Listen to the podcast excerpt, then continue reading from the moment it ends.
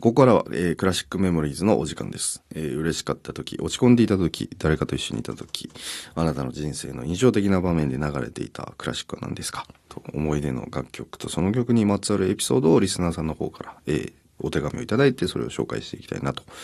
思っております。えー、ラジオネーム、はなちゃんのママさんからのお便りです。私は5歳から始めたピアノを40を過ぎた、えー、今も毎日楽しく弾いています。仕事や子育てに忙しい今は、えー、子供たちがお風呂に入っている間の30分間が私のピアノの時間です。数ある曲の中からベートーベン、悲壮、えー、そなたですね、えー、第一、第三楽章を弾くと、決まってお風呂場から9歳の娘が口笛で演奏に加わってくれます。それがおかしくて、えー、嬉しくて、今日も口笛吹いてくれるかなと、聞き耳立てながら、えー、弾いています。また私が新しい曲に苦戦をしていると、頑張れと声をかけてくれたり、時には上手に演奏でできたのか拍手が上がることもあります。子供たちはそれぞれ好きなことがあるので、ピアノは習っていませんが、えー、私の大好きなピアノが生活の一部になっていることが嬉しく思います。すごい素敵で、ね、あのー、情景が浮かんでくるような、あのすごく、えー、素敵だなと思いました。ベートーベンのね、悲壮そなた、1楽章、3楽章、えー、逆になんで2楽章しかないのかなって思うんですけども、すごく悲壮悲壮してるのが好きなんですかね、花ちゃんさんのままはね。えー、9歳の娘さんが口笛で演奏に加わってくれるっていう、また、すごいですね。うん、音感もあるのかなわかんないけど。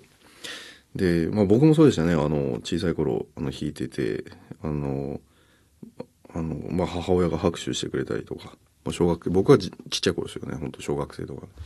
弾いてたら、あの、うまく弾けた時はパチパチパチってリビングの方が聞こえてきたりとか、あの、まあ、父親は一切なかったですけど、あの、母親がそういうのがよくしてくれてたので、まあ、勝手に一人でなんかピアノリサイタル状態みたいな感じをよくしてましたね、家で。うん、まあそういうの嬉しいですよね。こう拍手をもらうとね、やっぱり奏者というのはね。なので、娘さんもいつかね、まあ、ピアノを興味持ってもらって、ね、なんかこう楽器一緒に連弾とかできたら、ね、いいですよね。素敵だなと思います。すごい、あの、素敵なお便りありがとうございました。えー、ベートーベンのこのこちらの、えー、ピアノソナタ第8番悲壮の、えー、お話なんですけど、まあね、あのー、この番組でもよく取り上げている作品でもあるし、まあ、のだめでとてもより親近感湧いたんじゃないかなと思われるんですけど、個人的にも僕も CD 残していて、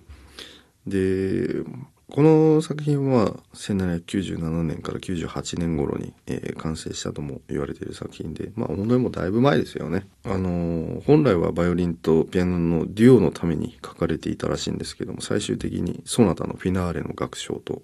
なった、えー、とも言われております。まああの、ベートーベンが作った8番目の、まあ、ソナタ、悲壮、えー、第3楽章を皆さんぜひ聴いてください。Growing Sonority 反田恭平グローイングソノリティエンディングのお時間となりました。えー、今日はね、えー、オーストラリア、シドニーの話を、デビュー公演をさせてもらいましたけど、まああの、コアラもカンガルーも何も見な見なかったし、でもなんか、あの、楽屋から出るなんか景色がね、すごく綺麗で、見たことないような鳥とか、なんか、なんつうんだろうね。なんか、なん、なんて、何の動物かわかんないような動物ばっか見ました。なんだろうね、あれはね。よくわかんないんですけど、なんかこう、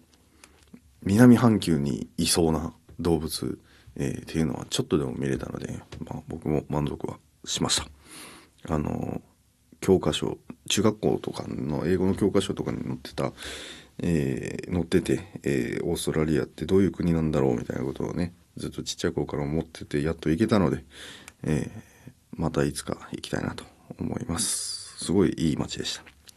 番組の公式ホームページ、X、えー、インスタグラム、YouTube チャンネルをぜひチェックしてください。